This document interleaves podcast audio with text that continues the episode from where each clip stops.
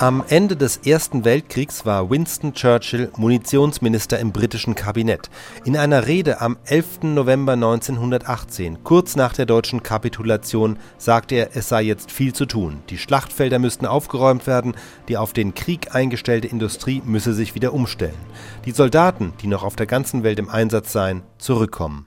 We have got a tremendous task before us, rushing upon us with all the speed of crisis.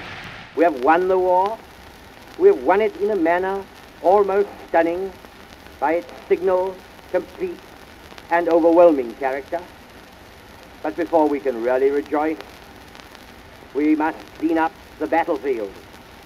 Our industries have been turned upside down in the need of supplying our victorious armies. They have got to be put straight. Three million of our men are spread all over the world. They are everywhere conquerors. Better than that, they are everywhere liberators and rescuer, rescuers. We want them home. We want their own children to greet them. Just conceive what a task we have before us.